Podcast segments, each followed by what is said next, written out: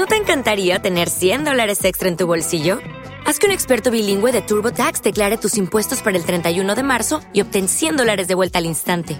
Porque no importa cuáles hayan sido tus logros del año pasado, TurboTax hace que cuenten. Obtén 100 dólares de vuelta y tus impuestos con 100% de precisión, solo con Intuit TurboTax. Debes declarar para el 31 de marzo. Crédito solo aplicable al costo de la presentación federal con TurboTax Full Service. Oferta sujeta a cambios o cancelación en cualquier momento. Este podcast forma parte de Evox Originals. Disfruta de este avance.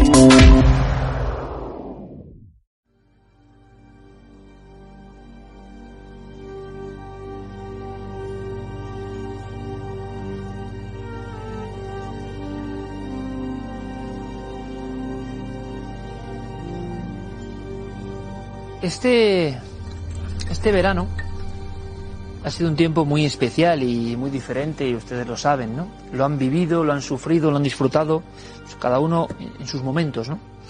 Em, yo, hacia el mes de julio, decidí hacer algo que podía ser visto como arriesgado, pero sentí que tenía que hacerlo.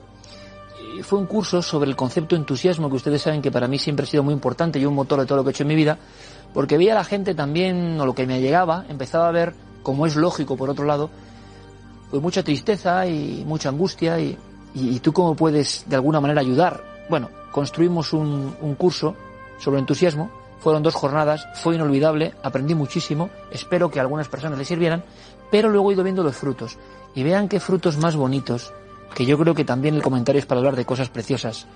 Miren, esto es la copia de una revista, una revista que no existía. Y cuando uno motiva un nuevo medio, hay que contarlo. Vea, la revista donde me entrevistan se llama Fierabras y se hace en la Patagonia de Chile. Bueno, en el puro límite de la Patagonia chilena, esas tierras del fin del mundo, con el profesor Ariel, que es un profesor tan maravilloso, les hablo alguna vez de él, que, bueno, cuenta cosas de cuarto milenio, casos concretos de arqueología, de investigación, de criminología, de historia, y los chicos, unos chicos a los que mando un abrazo enorme, de 13, 14, 15 años, que debaten en la clase. Y esto pasa en una clase, a ver si me entienden, en ese territorio, ¿no? Mágico y maravilloso. Es una tierra que adoramos, Chile, ¿no? Y el profesor Ariel ve el curso. Yo no sé ni qué dije, porque saben que no leo, no sé lo que diría. Yo intento volcar mi experiencia, como hago aquí también. Estos son a veces retazos de lo que yo pienso de la vida, ¿no? En una maniobra televisiva un poco rara.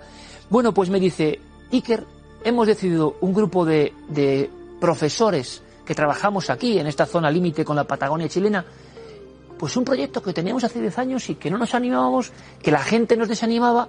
Yo hablaba en esas charlas que di sobre los vampiros psíquicos en el sentido de eh, desilusionadores y personas que siempre te desaniman en vez de animarte. Y cómo pueden estar muy próximos eh, a nuestra familia, a nuestros amigos, a nuestro trabajo, personas que no quieren que evoluciones, que no les gusta que otro haga cosas. Y eso a veces castra, frustra y, y tira por tierra muchos proyectos bonitos. Y entonces me dice, es que me ha llegado al alma. Después de eso nos pusimos. Y nos pusimos, y eso es Fierabras, una revista literaria en el fin del mundo, eh, número uno, septiembre del 2020. Si en mitad de todo este momento que vivimos el entusiasmo es capaz de estos pequeños grandes milagros, esto sí que es un premio, señores. Me llegaban muchas cosas, por ejemplo, desde el ámbito de, comunicación del Ejército del Aire, bueno, pues varios autores, encabezados por Miguel Ángel Cuenca López, habían lanzado el libro de gestas de la historia de España y me decían, porque hay muchas historias en, España que son dignas de un cómic. Nos cuentan cómics de un montón de superhéroes que a veces son falsos, pero aquí las historias son reales. ¿Y qué ilusión me ha hecho? Ustedes dirán si es algo favorecido o no, este es enigmático. Esta ilustración maravillosa con nuestra querida dama del Elche, ¿la? Contando o siendo un poco introductor de estas historias, gestas de nuestra propia eh, trayectoria como país. Me ha hecho una ilusión enorme, enorme. Y en el fondo son gestos que significan que en mitad de la grisura ¿no? que podemos vivir, donde también a veces nosotros contribuimos, lo digo muchas veces, con la información eh, un poco angustiosa, pues porque estamos angustiados personalmente también. Y esperamos que dentro de no mucho yo haga un comentario en esta mesa que les diga, mire ustedes, esto del COVID y esto de la pandemia se ha marchado por fin. La hemos vencido, hemos hecho bien las cosas, puedo volver a jugar al fútbol con mis amigos en los miércoles, usted puede hacer de nuevo lo que hacía, podemos darnos un abrazo con los colegas, podemos quedar todos juntos a comer siendo no sé cuántos, podemos volver a todas esas cosas que eran maravillosas y de alguna manera qué felices éramos y no lo sabíamos del todo. Eso nos ha enseñado también este periodo, ¿no? Pero el entusiasmo, la luz del entusiasmo, la fe en el entusiasmo, en hacer cosas, aunque las circunstancias sean malas, creo que son eso como, como meteoros, ¿no? Que cruzan la grisura y que no solo te dan luz a ti, sino que alumbran a otros, ¿no? Y yo creo que es muy bonito. He visto gestos maravillosos en estos meses de personas que a través de la creatividad, eh, bueno, ponían en marcha algo y de verdad, amigos, ser eh, partícipe o poner un granito de arena. Así que si ahora me estás escuchando, si ahora usted me está escuchando, yo le diría que yo sé que están las circunstancias muy mal. Yo sé que la mayoría de la información es negativa. Yo sé que a pesar de que sea negativa y dolorosa, no podemos dejar de, dar, de darla a ustedes porque si no seríamos unos traidores de verdad. No estaríamos informando al pueblo, al público, a nuestra gente de lo que queremos que pasa.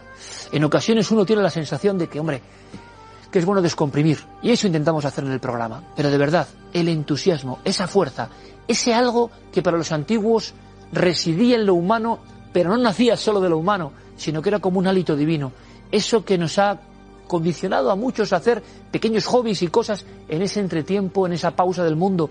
Eso es maravilloso y eso genera, lo sé muy bien, no puedo eh, dar aquí en esta mesa todas las muestras de entusiasmo recíproco que recibo, pero creo que eso también es otro tipo de revolución. Creo que no podemos dejarnos vencer y que el entusiasmo creativo, en lo que usted quiera, es algo maravilloso, que nos blinda, que nos blinda en un bombardeo, yo estoy en ambas partes, estoy en el entusiasmo y a veces tengo que bombardear contando a la gente lo que creo que debe saber, con toda buena intención. Estoy en los dos lados, ¿no? Pero el entusiasmo te blinda, es una coraza, es positivo, crea y cree en lo que haces. Y de alguna manera yo creo que eso te permitirá tener un impermeable que es hoy más importante que nunca. Porque yo creo que con entusiasmo y haciendo bien las cosas, que eso es más difícil en general, Estoy seguro que llegará el día en que en esta mesa podamos decir, como nos dijo García Sastre, hemos vencido. Y cuando hayamos vencido, tendremos siempre que tener en el recuerdo a todos los que no pudieron y a todos los que se quedaron en el camino. Sería muy injusto olvidarlo. Pero tengo fe y entusiasmo en un día no muy lejano, a pesar de la cosa está, está turbia ahora mismo, poder decirles aquí esa gran noticia. Eso me emociona casi tanto como esa eterna noticia de vida en el espacio o que los ovnis llegan, ¿no? O cualquier otra cosa. Eso ahora es de verdad un objetivo importante. Crezcan con entusiasmo dentro de lo posible y con ese entusiasmo yo les esperaré aquí dentro de siete días.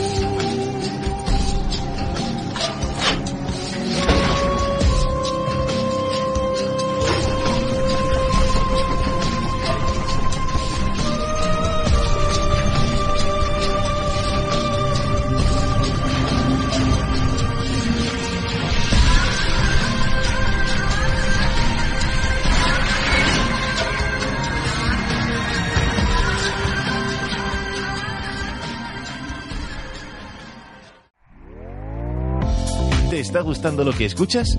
Este podcast forma parte de Evox Originals y puedes escucharlo completo y gratis desde la aplicación de Evox.